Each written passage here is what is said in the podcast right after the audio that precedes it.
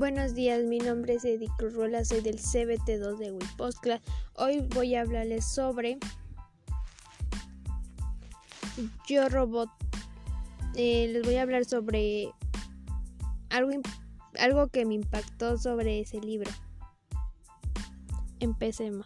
Ahora vemos, empecemos por las tres regias fundamentales robóticas. Las tres reglas que han penetrado más profundamente en el cerebro posilitrónico de los robots. Sus argumentados datos fueron marcados los puntos de la oscuridad. Tenemos la primera.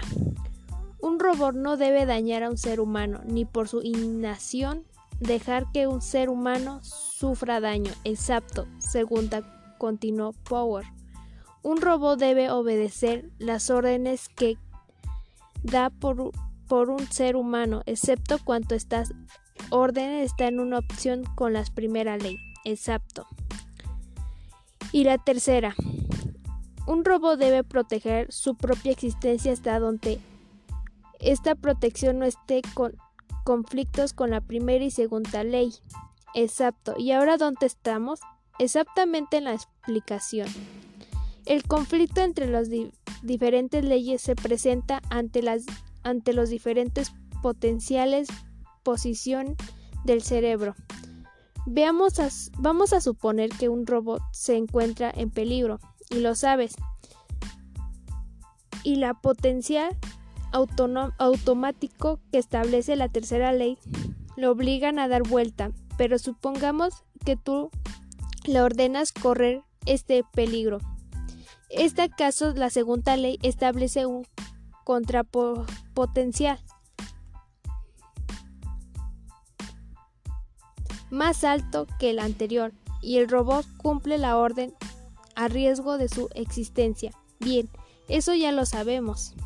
¿Qué hay de ellos? Veamos en caso de CPD.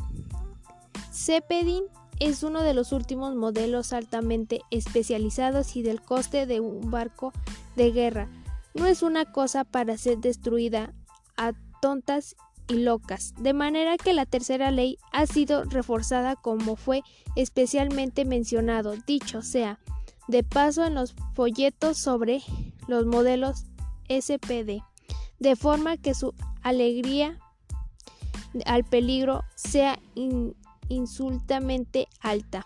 Al mismo tiempo, cuanto lo mandaste en buenas del silencio, le diste la orden distraccionalmente y sin énfasis especial, de manera que el potencial de, de la segunda ley era sumamente dada.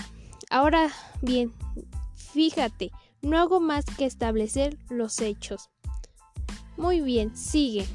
Me parece que hay que ya lo tengo. ¿Ves cómo las cosas hoy? Hay alguien especial de, hay alguna especie en peligro.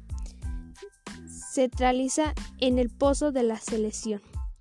Eh, eh, esa es la parte que más me llamó la atención, que me impactó demasiado. La reflexión que yo doy de este Ribollo Robot es muy interesante relacionado con la inteligencia artificial y sus relaciones con los seres humanos.